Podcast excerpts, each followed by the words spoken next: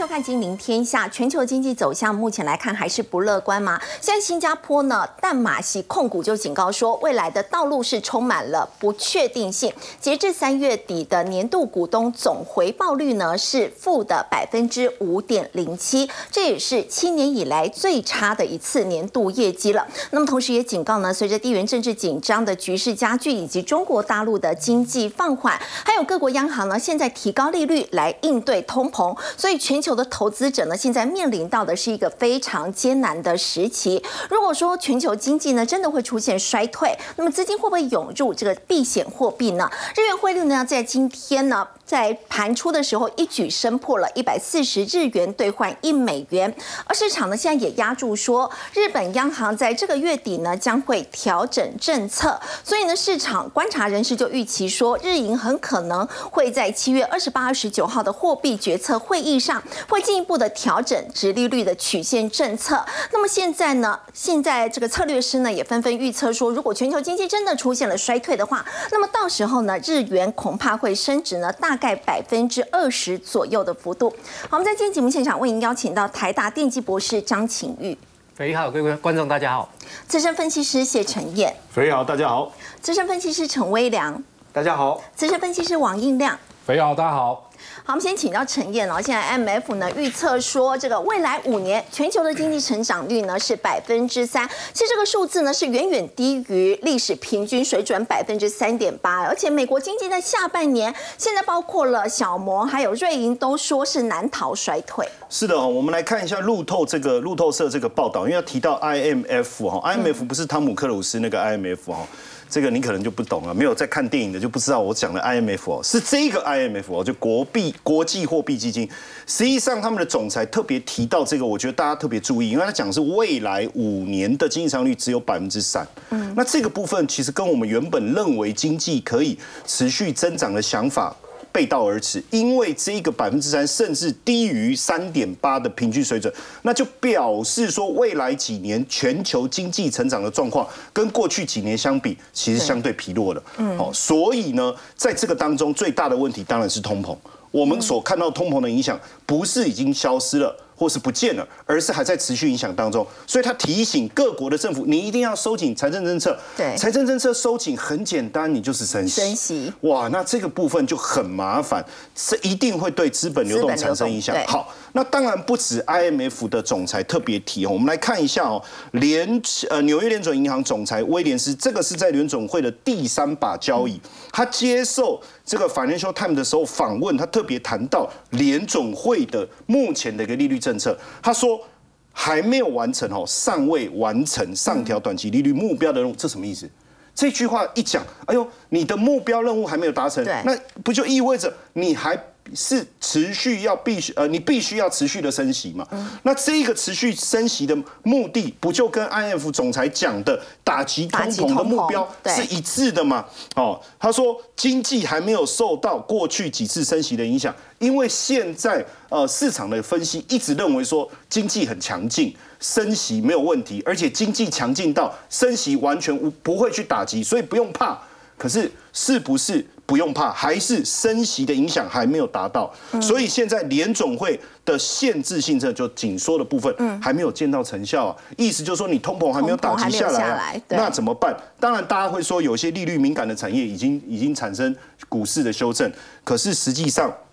通膨的目标离百分之二还很远，好，还很远。这个部分我就要特别注意。但真的对经济没有影响好？所以你看哦，最近我们也特别整理了一下，包括摩根大通跟瑞银的报告。是摩根大通提出来哈，叫做减持美股，而且这个减持美股。不是第一次提出来，是重申。也就是说，他一直提醒大家，你今年的第四季或明年的第一季，你可能会面临到景气衰退。对，而这个景气衰退的原因，其实就是这个威廉斯所提到的，你前面升息的后坐力。就会在今年的第四季或明年第一季产生，而且这个后坐力已经开始影响到消费，甚至过去我们所关注的民众的储蓄这个部分，越来越少，快花光而且大家不要忘了，我们之前就已经先提示。提醒大家，我们提示一个预告，学生贷款的部分，对庞大的学生贷款，你要开始偿还的时候，会不会影响到现金的一个流通？这个金额有多少？每个月一百亿的美元的影响哦，所以这个部分，我觉得摩根大通提出来，所以很多人会会去思考说，那他的意思是什么？是不是说这一波股市的上涨，其实你可以开始入袋为安了呢？这个提示我就要特别注意，包括瑞银在讲啊，他说在投资组合的部分，实际上我们在看这些外资投行的报告，我要提出一个跟大家讲观察的一个重点，大部分他们对未来长期景气或者是股市看好的时候，他会请你在投资组合里面增加股票的一个投资组合。可是我们看到瑞银在这一次他的报告当中，他是告诉大家增加债券跟黄金，这个很妙，股市还在涨。基本上，大家认为美股还有一波多头，为什么它不叫大家增加股票的投资，而是增加债券跟黄金？这等于要大家去避险呢。实际上，是不是有呼应到摩根大通告诉你减持美股？当你美股减少，你资金要往哪里流？当然就是债券跟黄金。好，连续十次升息，衰退会发生，又跟摩根大通的论调不谋而合。其实大家都有提到第三季、第四季重叠的是第四季，所以当然。如果真的衰退，联总会会开始这个放松金融紧缩政策。对，那这里很多人就说，那威廉斯讲不是要紧缩吗？实际上，我把时间序列。特别的提清提清楚，大家不然会觉得我们这一段好像不知道前后逻辑有点矛盾。实际上，就整个时间序列来讲，先升息，这应该还是确定的。对，达到利率目标以后，对，好，达到利率目标以后，影响到整个景气的一个变化，景气开始走弱或衰退，这个时候股市就会受到冲击。所以你应该在升息看起来对股市还是非常有利的情况下，股市还在涨的情况下开始减持，然后在未来会降息的过程中。把你的资金移往什么债券跟黄金，这样有没有清楚？应该就不会觉得我不知道在讲什么了哈。那因为未来一旦降息，是不是就会收益率、对，殖率往下，那就债券价格往上涨啊，美元也会走弱啊。那美元走弱，不就代表黄金的增加？好，我们提出证据，我们带各位看一下。因为刚才讲到说啊，消费啊什么这些在影响，可是很多人说没有没有这种感觉，真的吗？我们来看一下。这个是贷款跟租赁的拖欠率。好，我很明显的看到，二零年到二一年，这个贷款租赁的拖欠率不断的在下滑。是，哎，表示我有充足的资金还贷款啊，还有租金啊等等，这没有问题。可是从二零二二年开始，也就去年，已经开始急剧的一个上升，尤其是在进入今年以后，上升的力道更强。代表第一个，我贷款还不太出来；第二个，我可能还房租也有一点问题，这些开始拖欠，而且我们也发现。购买食物跟非食品的必需品的数量在减少，可是这是一件很奇怪的事情。通常我们如果说缩衣节食，也不会去省到必需品，除非大家都开始断食嘛，但是也不太可能嘛，对不对？断食有这么流行吗？流行到从二一年、二二年、二三年，我们很明显看到橘色这个是食品，为什么要减少食品跟饮料的购买？还有，我们也发现非食品的必需品减少的更凶猛了，是代表什么意思？缩衣节食。好，我举一个。这个例子给看，美国现在到底怎么做？这是一个伊利诺州的一个单身的母亲，她有两个女儿。你知道房租开始在涨了，对，因为房东自己也受不了，他就涨房租。那租客怎么办？我房租一定要付啊。那这时候他去改变了什么？我自己看的是很感动。第一个，不购买除毛膏，好，什么意思呢？就是说平常不是要除毛吗？那这时候怎么办？好，那他用肥皂代替，这个很辛苦哎。那我要一直洗，一直洗，毛才会掉。好，这第一个哦。第二个是什么？过去大家在刷牙的时候会买好一点的牙膏，对，哦，它凉一点啊，洁白一点，对不对？像你这么甜美的笑容，哎，牙齿一露出来，这应该就是用佳洁士的牙膏吧？哦，不一定啊，哈。然后他去买更便宜的高露洁牙膏，而且甚至据网友自己讲哦，他说他现在开始减少刷牙的次数了。为什么？因为我牙膏就可以用的少一点哦。对，这这种情况就是连牙膏都要省了，都要省。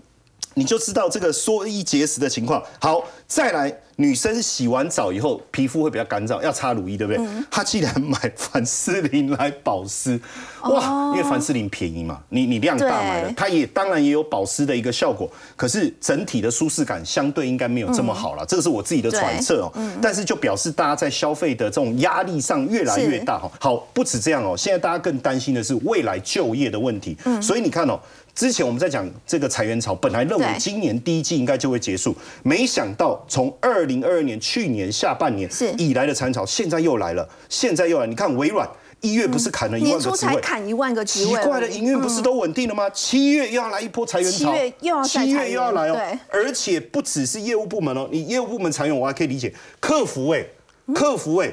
哦，还有资源部门呢，要裁员呢，这个部分的冲击我相信很大。再来，我们再看 ASML，因为最近我们都在讲 AI 啦，晶片的需求大幅度的一个增加，那对 ASML 来讲，你的机台各方面的销售应该会开始增温了，对不对？可是他现在又开始放缓招聘的脚步，因为他的这句话，我觉得特别跟大家提醒，他说半导体强劲的增长的前景是没错，嗯，但是现在还在低迷，什么时候能够复苏？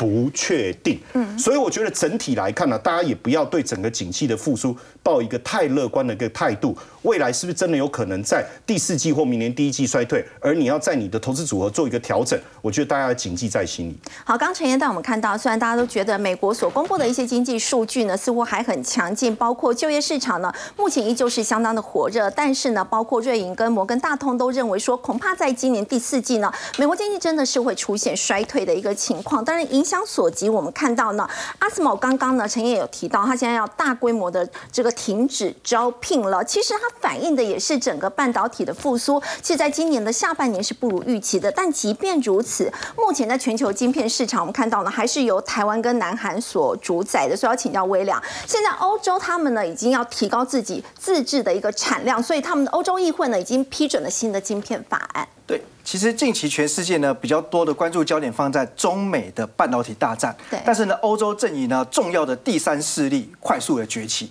那这个所谓的欧盟晶片法案的重点内容呢，是把目标定在二零三零年要把产量呢足足提高四倍。嗯那市占率的部分呢，达到两成。那这个相较于现在来看，等于是七年的时间，它要把整个在全球的市场占有率提高一倍的增长。所以要怎么做呢？哦，当然第一个来看的话，就要吸引了国际的半导体大咖一起来参与这一场的投资的盛会。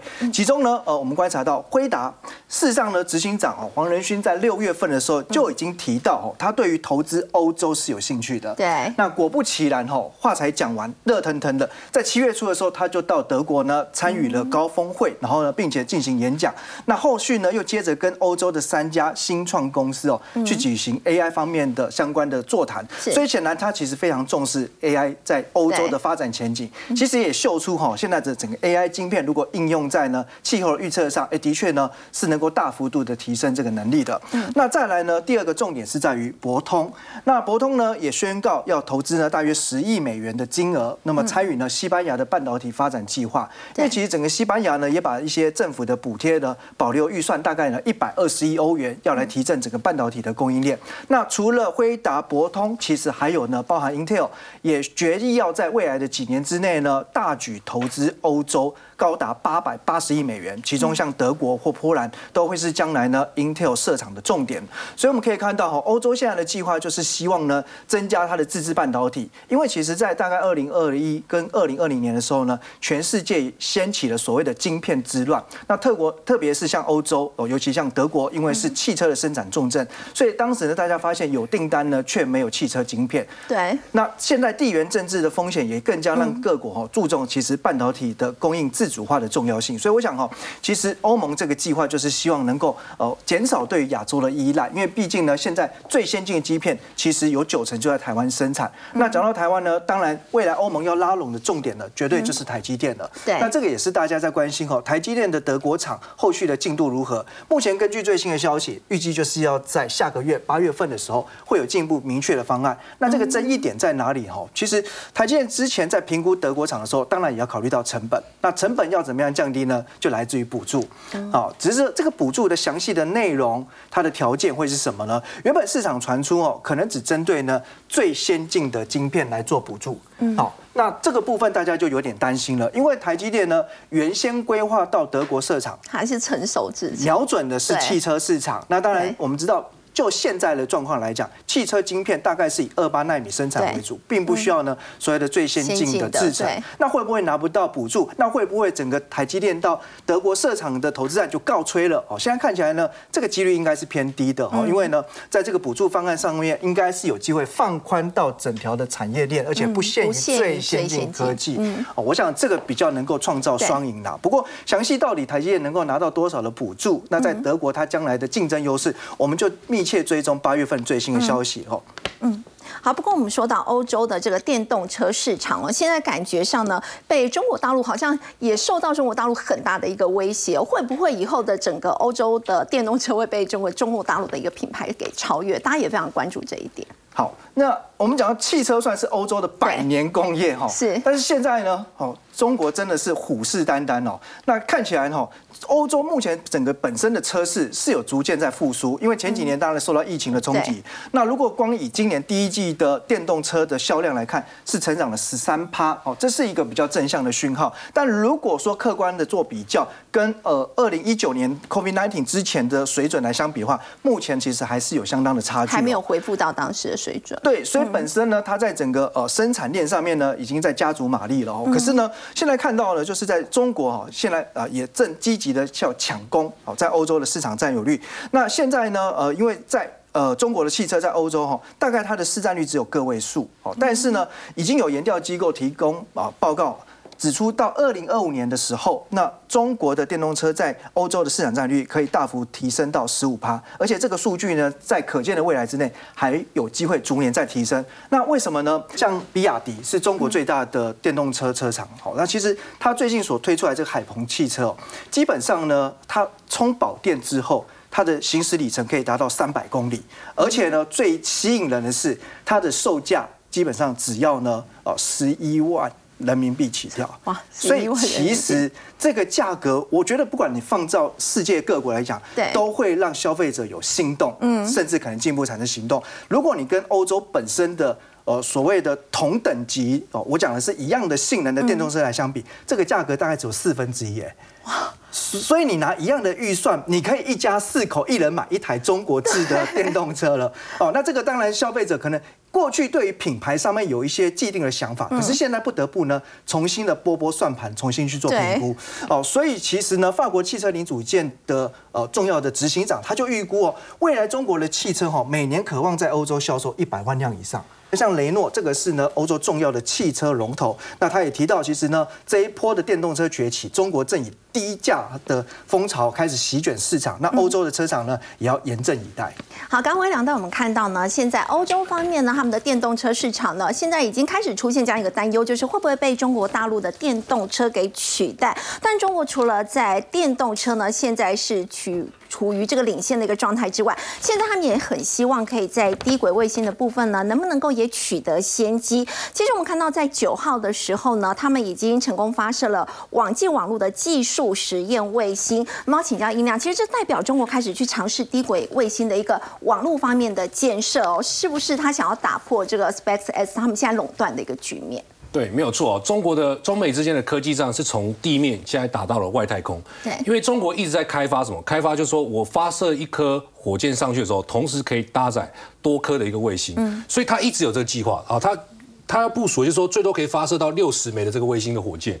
那这个这个规格呢，就等同于等同于什么？等同于 Space 的这个猎鹰九号啊，相同的一个承载一个数量。嗯，那。他们在积极研发过程里面，在七月九号的时候呢，有有了一个重大的突破啊！这一次呢，它就是利用长征二号丙丙火箭，然后搭配什么？搭配这个远征一号 S 上面级的火箭。嗯，好，这什么意思呢？就是说我在发射的推升的初期，我是用长征二号丙火箭推升，但到了这个太空上面之后呢，要把这个低轨道卫星推到预定的轨道的时候呢，它就用上面级的这个火箭去做一个推进。他们称上面级叫做什么？这个所谓的太空摆渡车，就是。如果翻成我们台湾比较能够理解的话，就是太空的接驳车啊，所以这个接驳车里面它可以同时搭载很多颗低轨道卫星。那这样子一个技术呢，呃，突破之后呢，那等同于什么？就可以去挑战这个 Space 跟美国一些厂商垄断的这个美国独断的一个发射卫星的一个市场。好，所以因为目前来讲的话，呃，Space 它还是有一些发射上的一个优势哦。大家可以注意到，就是说去年上来讲的话，去呃这个去年大概。呃发射卫星的次数啊，Space 大概占了二十七次。那今年上半年你会发现到已经达到二十一次了。所以去年来讲的话，Space 占整个发射市场的一个市占率是六十六趴。今年来讲的话呢，以上半年已经突破到了八十八趴。所以最近你可以发现哦，连蒙古啊，就最靠近中国北疆那个蒙古国，对不对？它要发展所谓低轨道卫星，它不是找中国哎，它反而找什么？找 Space。它发了两张的这个低轨道卫星的执照给他，好，所以代表说其实 Space 在这个发射市场上，它还是占有一席之地哦。那低轨道卫星其实呢，在乌俄战争之后，它的军事战略价值就被全世界看到了。对啊，那我想。台海之间的紧张局势哦，这也也推升啊，我们台湾政府呢目前呢对于低轨道卫星的一个需求。所以台湾现在因为两岸关系紧张，也是有低轨卫星的需求。对，绝对有，因为我们台湾对外大概有十四条的海底缆缆线，对。但是这个战争一旦发动的时候呢？中共他就可以怎么样，把把你外呃在从外外围的部分把你切断嘛。一旦切断之后，你台湾就形成什么资讯孤岛啊？大家不要觉得这事情不可能发生。今年其实，在二月的时候，在马祖啊就发生了这样的事件啊。当时呢，这个有中国籍的渔船呢，把这个啊两条的这个海底缆线呢给它切断了啊，不知道什么原因的啊。他是说中国籍的渔船切断了，搞不好是故意的哈。切断之后发生什么事情？就说马祖大概一点四万人口呢。它的这个网络速度啊，就变得超级慢。你传一个数讯息出去啊，要多久？要十分钟。这一种日子呢，过了五十天。所以大家想想看，如果说真的战争发生之后，如果说是切断了我们十四条对外的这个海底缆线的话，那台湾。在传输资讯的部分一定会落后嘛？那就没有办法及时的对外去做求援，所以这个问题其实是蛮有蛮严重的。那台湾其实也积极在争取相关的低轨道卫星厂商可以做一个合作。其实他在二零一九年的时候就跟 Space 做接洽，但是谈谈谈到去年。二零二二年的时候有点翻脸，为什么？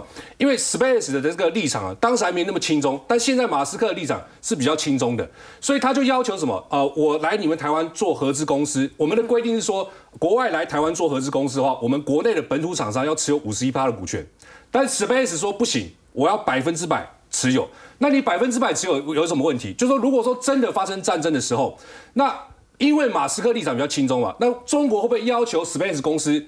战争发生的时候，你直接把这个低轨道卫星的讯号切断，那切断后等于怎么样？我们也是形成资讯孤岛嘛。对。所以呢，现这个问题就比较麻烦，我们政府是不会答应的。那我们可以可行的方法是什么？一定有替代方案。其实像 OneWeb 啦、亚马逊其实都有都有做切入。那目前我们呢跟 OneWeb 就有做合作。那预计啊，在今年年底的时候呢，OneWeb 的低轨道卫星的服务范围就会涵盖全台湾啊，所以是有解决之道的。所以这个里面我就可以看到，就是说，呃，OneWeb 它其实也在积极的去追赶所谓的 Space，因为它今年来讲的话呢，它也要进军所谓的北美市场哦，像呃美国的西岸啊，这个以及东北部以及这个中西部的地区都有一些规划啊。那这个这个。部分来讲的话，它不可能自己一家进去，因为我们台湾强项在哪里？其实我们台湾强项是在地面接收设备的部分。嗯，好，卫星发射哦，总共有四个四个环节，第一个叫做地面接收设备，第二个叫卫星制造，第三个叫卫星发射，第四叫卫星服务。那我们呢，在后面三者琢磨比较少，我们在这个区块其实是世界的强项。根据去年一个数据哈，台湾在太空产业啊，产值大概是两千一百五十八亿元。那其中呢，地面设备多部分占多少？占九十八点七趴。那这个数值呢，其实占全球的卫星地面设备的产值大概是五十五趴。嗯，所以这个就有点像什么？像台积电的感觉啊，因为我们的半台积电半导体大概市场超过一半嘛。那我们地面接收这个部分呢，网络设备部分其实呢也超过了一半，也过半了。对，所以如果说接下来各国都在争相发展所谓低轨道卫星的话，我觉得其实今年网通概念股啊，其实不是只有这个所谓美国网络基础建设题材，其实后面也有所谓的低轨道卫星相关的题材。所以网通股一样是吃得到这一块低轨卫星的题材。对，所以我觉得中长线来讲的话，它有这两个题材。那这个里面来讲的话，这个网通地面设备的部分呢，其实像起基哦。就蛮代表性的，因为启基家现在呢有切入到所谓的相位阵列的天线供应商，一般的这个传统的这个天线是大家可以看到那种。印象中是网弓型的大大的那种，但低轨道卫星它是比较属于这种正方形阵列式的，就上面有很多颗的这个卫星，呃，这个这个天线的部分，它就可以接收速度就很快。所以启基呢现在也有这个部分，呃，这个产品，因为现在很多低轨道卫星厂商就是要用这个东西，所以你最近可以发现到，其实投信的部分呢也持续在做一个买超，那股价呢也是持续的往上做一个垫高啊。那我觉得在拉回过程里面。这个题材还在的话，都还还是可以持续做个注意哦。那在金宝的部分呢，它其实是 Space 地面设备主机板的供应商。那康舒的部分呢，其实除了 Space 之外，OneWeb 的地面设备电源供应器哦，它也有做供应。然后万泰克的部分呢，其实是供应 Space 哦，网络地面这个地面设备里面网络线材的部分，几乎是它。百分之百做供应，好，所以它也占有一席之地。那再来就看什么？看申茂，好，申茂呢，其实最近可以看到，投信也在积极在做一个买超，最近大概买了一千八百六十四张。那申茂的部分主要是在这个席球的部分，就是说你这个卫卫星设备里面哈，呃，晶片跟载板要焊接的地方要就要用到锡膏，那这个锡膏要必须要具备什么？这个耐高温。耐高湿度哦，这个目前来讲啊，国内只有它通过一个唯一的认证，所以股价我觉得最近投机者在买的情况之下，也是可以做个注意。然后呢，森达克的部分呢，其实除了呃 Space、OneWeb 之外，亚马逊其实呢它都有供应相关的地面设备天线的部分，所以我觉得这些公司大家就说可以看低轨道卫星的题材，如果发酵的话，这些公司我觉得都有机会啊会做一个反应哦。好，刚刚音量带我们看到，其实从乌俄战争之后呢，大家都发现这个低轨卫星的一个重要性，包括呢，英国的 OneWeb 现在进军北美市场，那包括台湾在内呢，现在很多国家呢都想要发展这个低轨卫星。而南韩在五月底呢，他们其实也已经成功的用自制的火箭呢送卫星上了轨道了。我们说到韩国，我要请教微良哦，南韩现在经济是不是也逐渐的要走出谷底了？对。只要给我五分钟，让你投资放轻松哦，轻松掌握韩国的经济跟股市。那讲到呢，台湾一定想要护国神山台积电，那韩国呢有最闪亮的那一颗星，嗯，三星。对，三星呢其实上半年获利不好，其中呢第二季的获利哦呈现年减九十六趴，可是股价呢从年初以来大涨了将近三成。哦，有没有发现获利在衰退，但是股价还在涨？这就是投资人没搞。其实投资最怕是什么？买在呢利多进出的高点，投资应该要买在利空出尽的低点，最好是买在转折点。那我觉得呢，三星的股价转折就出现了，凭什么呢？好，第一个呢，因为它在四月份的时候宣布要减产记忆体晶片，嗯，那通常哦从减产到产量实际的降低，大概会递延四个月，所以估计哦第三季呢，它在记忆体的业务就会好转。那符合目前研调机构认为。在第三季呢，不论是 d r a n 或 Netflix 将会全面性的加快复苏。那另外，三星还有另外一个重要部门，就是手机。那我们知道呢，呃，它每年都会推出新的旗舰级的手机。像过往哈，它的折叠机大概是在八月推出，可是今年它决定七月二十六号，大家提早半个多月就推出。为什么呢？当然是希望让第三季的业绩。打一剂强心针嘛，嗯，所以这表示呢，哎，公司也看到营运呢要好转，然后希望股价能够更强。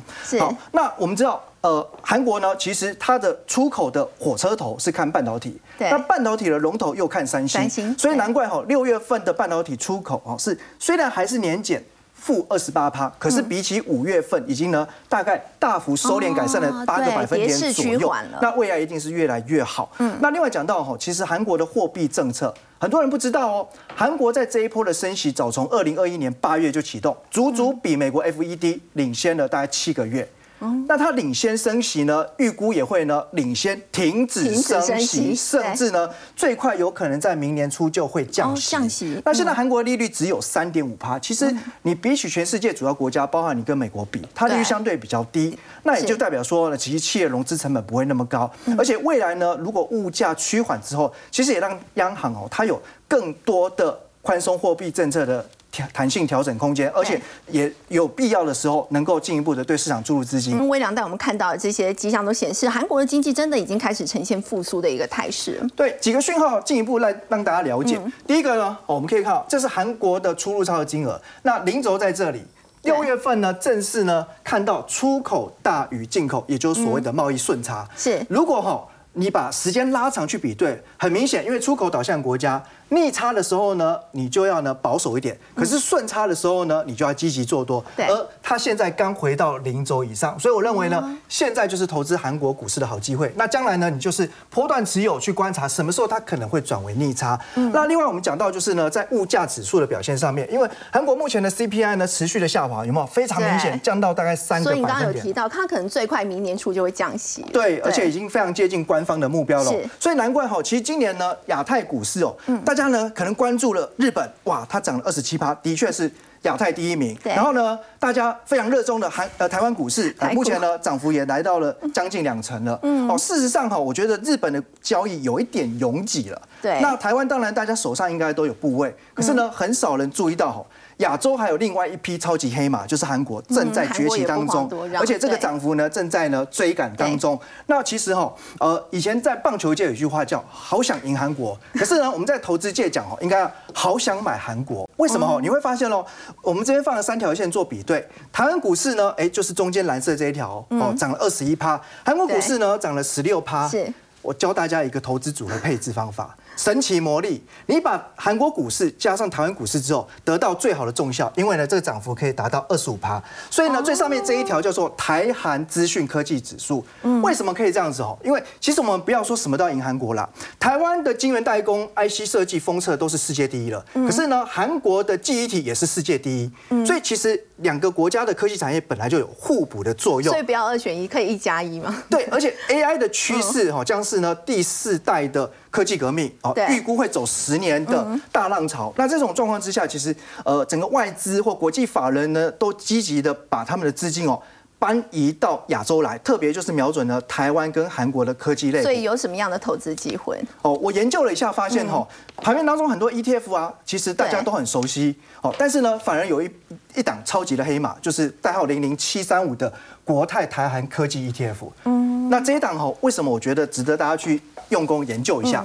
第一个优势，它是一次掌握台湾加上韩国的五十大科技龙头，这就是刚才提到的。对。大家可能呢已经有买了一些台湾的股票或者是 ETF，、可是呢往往忽略了韩国它本身在很多的科技次产业竞争力也很强，就像我们刚才讲到的三星也好，或像 SK 海力士，的确呢这个都是它重要的持股。所以它的成分股里面有三星，也有 SK 海力士。对，那另外呢，哦，当然不能少掉呢，哦，我们台湾的护国神山科技的代表台积电。嗯，可是我觉得哈，这个投资比例让我个人觉得非常舒服，大概十八趴上下。是因为有些 ETF 哦，可能一买台积电哦，动不动超过三成、四成，甚至占了将近一半。比重太高了。那有时候、这个其实你光把这个一半的资金都拿去买台积电，其他的股票再怎么飙再怎么涨，你只要台积电停在原地休息的时候，对于投资科技产业好像就稍微显得比较无感一点。是所以我认为呢，其实投台积电这个比例哈，就是恰如其分，不会太少。但也不会太高。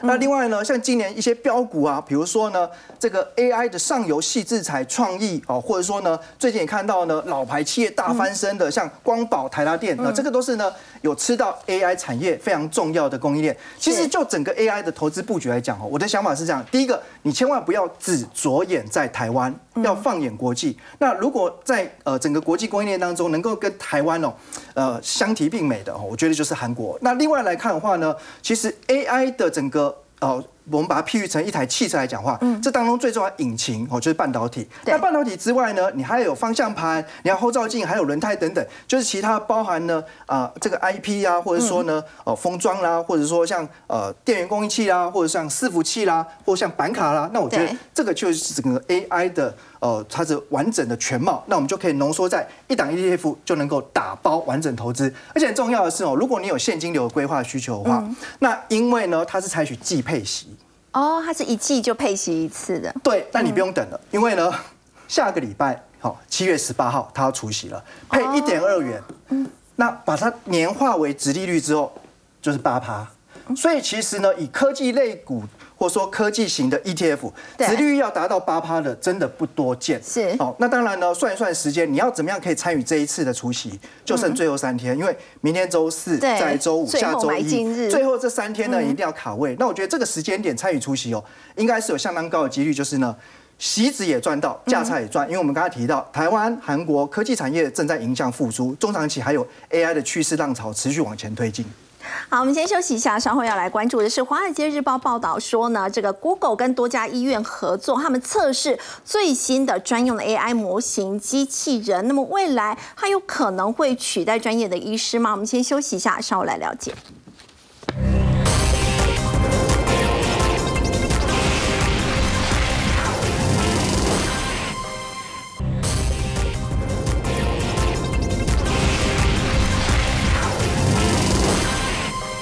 好，其实，在刚刚微聊呢，我们看到在下半年，其实半导体产业还是有机会受到 AI 的一个拉抬。不过现在呢，《华尔街日报》也报道说呢，Google 跟多家的一个医院合作，他们推出比一般的聊天机器人更擅长可以回答相关医疗问题的一个 AI 工具，叫做 MedPound Two。那么特别针对医疗保健领域呢，来进行一个开发，而且它可以执行会诊医疗文件、整理大量的健康数据等等，甚至呢，在医医疗保健的领域呢，它可以比这个 Bard、Chat GPT 以及 Bing AI 等聊天机器人呢是更加的一个好用哦。所以我们要请教张博士哦，如果真的可以达到这样的一个等级的话，有可能会取代医生的角色吗？好，因为其实以目前现在来看，其实是还没有办法，但是基本上它现在一定还是辅辅助医生。那我们先来看一下这个这个 Pump Two 的部分。那其实它 Pump Two 是第二代。对，原来可以达到专家等级。它其实就是一直重复的这样的一个训练。那我们先看一下，它其实就是一个训练的模型。那 Palm Two 呢，它其实是美呃是 Google 的这个新的一代的这个模型。那它基本上来讲，它有非常强大的这个推理能力，还有的这个写程式的这个能力。所以它其实呢，这个哦，这个是它规格的部分有三千四百亿个参数，然后呢，三点六万亿个 token，也就是说，它可以生成的字句。总共有三点六万亿个啊，所以其实可以想象，它其实是这个是一个非常强大的一个模型，就三点六兆嘛。呃，对。那所以呢，它基本上来讲，它其实这个 Palm Two 呢，我们如果呢，像 Google 其实用 Palm Two 来训练一个通用型的机器人，其实就是我们刚刚讲这个爸。嗯。那如果呢，我今天把它针对是所谓 for 医疗的这样的一个领域来做一个专门的训练，我们把它想象成这个 Palm 呢，Palm Two 这个模型。我把它拿来跟你一般的对话聊天的这个我们生成的这个聊天机器人，就是我所谓的爸。那如果今天把它拿来做所谓医疗用途的这个部分，哎，这个模型我们就叫那个 Mapon Two。那它的这个这个生成的这个背景，基本上就是由医生或者是这相关的这样的一个领域的人背景的团队来训练，所以它其实就是一个它。从小生长的环境就是一个医疗的一个医生世家这样子训练教他的，所以他当然在这个领域上来讲，就会当然相对比较 专家等级。对，那我们来讲他测试的这样的一个结果，我们来看哈，在大家比较常常喜欢拿来比较，可能是这个前面的这个部分，最早的这个。第一代的部分大概只有六十七、六十八分，对。那到了第二代的时候，它可以达到这个八十五分的这样的一个等级。那一般来讲是六十分是及格啦。对，所以它已经到八十五分，对，所以这也是为什么我们刚刚讲说它可以达到专家的等级是这样子的一个的一个原因。那但是呢，它其实还有一些缺点。嗯，这个缺点来讲，就是我们想的能不能。能不能接受的一个问题，像他我们刚刚所提到说，呃，目前不可避免所谓这种语言模型会遇到一个问题，就是有时候回答的错误，在推理能力上来讲，或者是在回答的这个资料正确性上来讲，有时候会有错误的现象。这个如果先呃，有些观众朋友有去测试过 Chat GPT 或这种的聊天机器人，你就会发现，哎，其实大家很常讲一句话，就是聊天机器人就是一本正经，但是说的是胡说八道。哦，因为他其实 这个有时候他找不到这个资料的正确性，他有时候自己生成的内容就不见得是对的。所以 Map Two 就不会有这样的一个问题。呃，正常跟我们聊天吧，我们可以接受，因为我可能觉得错误就是这个是有时候是开开玩笑，或者是没有影响到这个。可是如果今天是在医疗上来讲，对，万一他出来的资料是错误的资讯的时候，这个可能影响到人命。所以其实即使是 Google 现在也都讲说，这个是目前现在早期的开发阶段而已，但是目标。都是希望能够辅助医生。那我们来看一下，就是说，哎，假设呢，呃，这个呃这样的一个模型可以帮助我们什么呢？假设说我有一个这个酒渣鼻，那我今天要怎么样避免吃哪些食物才可以来，就是对于我这个这个病来讲，能够有一些那个需要注意的事项。嗯，那这个是标准医生的说法。嗯。标准医生的回答，那这个是我们的这个机器人的回答。那其实，在整体的训练来看，其实它绝大多数都是打勾的哦，都是跟医生的回答是 match 的哦。里面有提到医生讲到的一些东西，你要避免的食物，哎，它里面其实也有讲到，这里也有讲到。对，哦，所以来讲，这是呃，哎，以后可以透过这个聊天的过程，我们就可以来。告诉这个得到这个正确的这个医疗。其实回答很像，像是辣的食物不要吃啊，对，然后酒精类的食物，其实哎，这个都是标准的这样的一个医生上的说，也是会这样子的一个建议。所以他在某个程度上来讲，为什么可以考这么高分？然后呢，让这个大家评断出来的这样的一个结果，哎，好像跟真的医生给我们的答案，哎，好像都还蛮接近的。那 Google 他也告诉我们说，哎。甚至他希望未来可以是这个样子。假设我们拍了一张 X 光的这样的一个片子，帮忙做分析。对，因为我们都知道，我们现在可能有时候去拍 X 光，那可能要在下一次可能再重复再预约下一次，对，然后再去第二次，然后再请医生来帮我们判读。那这是因为医生的这样的一个资源以及这个有限。那所以呢，这个透过现在透过这个 AI 的这个部分来协助医生，那哎。以后我们可能就丢一张这个 X 光的片子上去，请他帮我们分析这一个 X 光的照片，他就自动告诉我们说：“哎，不错，我们现在的你的这个肺部的这个部分的情况现在非常的正正常，然后非常的健康。那这个来讲，哎，以后这是他所希望的一个未来的一个情况。”嗯，好。不过我们说到呢，以后是不是它的应用面可以更广，甚至有一些大家可能原本觉得比较难去医治的病，都可以透过这样一个方式来做医治。是，它其实像现在 A 疗 AI 应用在一些医疗上的这个部分来讲，其实我们先前有介绍过，就是有些包括说呃脑中风的病患，或者是一些包括 CT 电脑断层扫描的这些片子，其实基本上来讲都可以透过 AI 来协助我们这样子的一个判断，那来辅助医生。那现在来讲，其实包括像 Microsoft 哦，微软，它基本上来讲也跟英国的这个国家这个医疗体服务体系合作，然后呢，它来做什么事情？缩短这个癌症病患等待的时间哦，因为癌症病患他需要要照 X 光，那但是问题是我要照要照哪里？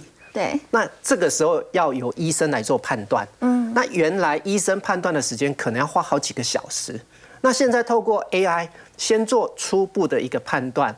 来协助医生来减少这个是这个少呃来减少这个缩短缩短的时间，然后呢，我整个扫描的速度就可以等效的提升哦。而且呢，现在目前测试的一个呃，因为这个已经实际上在医院上已经有跟有这样的一个合作计划，目前出来的这的这个准确率有高达九成以上，准确率很高。现在很多是医生其实就是做最后的把关者，对 AI 告诉他这件事情之后，哎。医生看一下没有错，OK，他就直接可以来执行。基本上现在的概念都还是辅助医生的角色。嗯，刚刚呢，张博士带我们看到 AI 的应用可以说越来越广了，但目前对医生来讲呢，还是处在一个比较辅助的角色。不过 OECD 呢，现在也说，的确有一些工作呢，接下来是会被 AI 给取代的。我们先休息一下，稍后回来。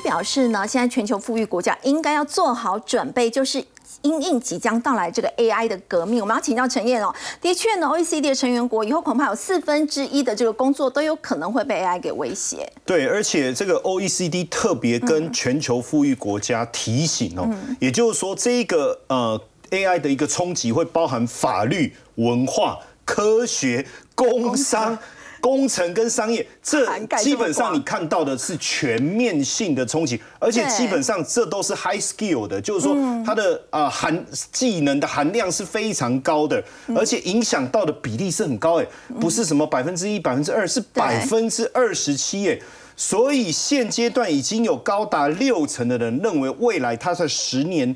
的这个工作可能会因为受到 AI 的一个革命而产生冲击。对，我们过去都讲科技始终来自于人性，可是每一次科技的大的一个革新，总是会冲击到我们的一个工作的一个职业的结构。其实没有人乐见，但是这样的改变到底是越好越坏，我们也不确定。可是目前来看，至少好莱坞的编剧他已经开始担心了嘛？也被威胁。对，哎，你知道 AI 可以写论文的话，那写出一个剧本有什么了不起的？对不对？所以他现在罢工两个月，现在连演员工会也要跟进。所以如果全面罢工的话，未来很多的戏剧。可能没办法播出。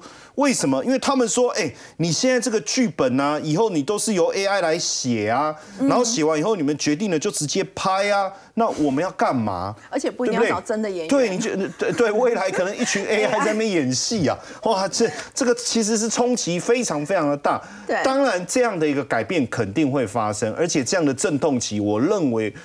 可能不是一年两年的事情哦，它影响的时间点可能是十年甚至二十年。但是花旗也把 AI 所颠覆带来的产业的一个面向。做了一个整理，有正面的，有负面的。谁是赢家，谁是输家？好，当然我们先讲正面啊。说实在，对交易所来讲，以后它透过 AI 在整理数据，或者说组织调整上面，当然会省下非常多的一个功夫。甚至我们现在所谓常常会遇到所谓的盗刷的问题、信用卡诈欺的问题。实际上，如果信用卡公司能够利用 AI 来辨识，实际上这种诈欺或者是盗刷的情况，我觉得会大幅度的减少。然后你看，像可口可可乐跟百事可乐，它未来在不不止他们了哈。我们讲消费产品，它要预测消费者行为的时候，它就不用像过去所谓的时间序列哦，夏天一定会多喝一点可乐吗？还是说透过精准的消费者行为去？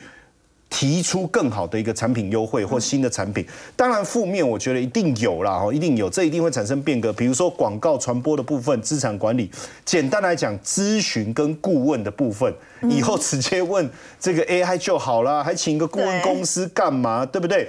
再来很多比较低的一些创。创意的一个部分可能也会受到影响，音乐的部分会不会冲击？当然也因为 AI 科技股大涨的情况下，让整个我们看纳斯达克一百成分股当中，其中这些大型的科技股，微软、苹果等等啊，既然占了百分之五十，这是一个不正确的一个情况，所以他们要开始调整这个权重。当然，这样也告诉我们 AI 时代正式的一个来临。但于当然，外资也非常看好，怎么选股，我觉得未来也是一门学问呢。好，的确，我们看到，其实今年最夯的股票就是刚刚陈燕所提到的这个 AI 了。不过，我们说到伟创呢，被外资调降了目标价，结果股价反而是连续两天都亮灯涨停板。我们先休息一下，稍后来关心。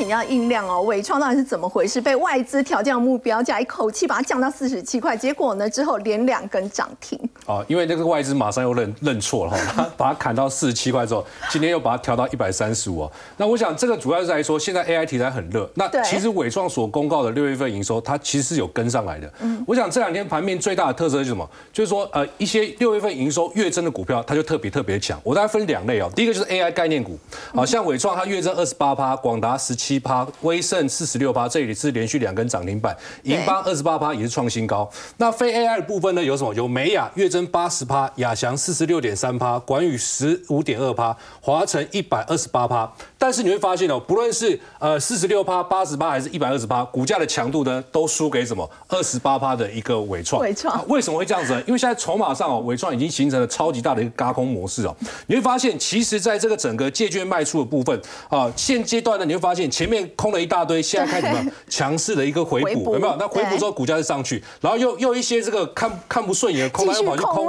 那又形成另外一个嘎空嘛。那我想。大家不要用今年的伟创的 EPS 去预估，为什么？你要用明年的角度来来看。今年来讲的话，伟创大概预估 EPS 只有三点五块，所以三点五块，你看现在股价一百二十四块，贵不贵？大家就会觉得它超涨了。对，就觉得超涨，你要你会空它嘛？但是你不能够以今年角度来看，你要用明年角度来看，因为明年其实已经上估估什么？估明年的伟创 EPS 是八点五，好，怎么算的？尾影的部分两二点五块，然后。NB 的部分两块，伺服器的部分四块，加起来就八块五。所以八块五的话，那你现在股价一百二十块来算，贵不贵？其实就不贵了。所以 你可以从这个的角度去推敲啊。另外一档股票，我觉得是落后补涨，可以留意一下。因为目前来讲呢，外资部分、大户的部分也在借券做卖出，有点像伟伟创当时这个地方一样啊。所以它现在也在养空嘛。所以如果说未来这个再涨的话，这个可能就有高空的力道，那它就会做回补，回补就会做推升。而且重点在于说，它今天。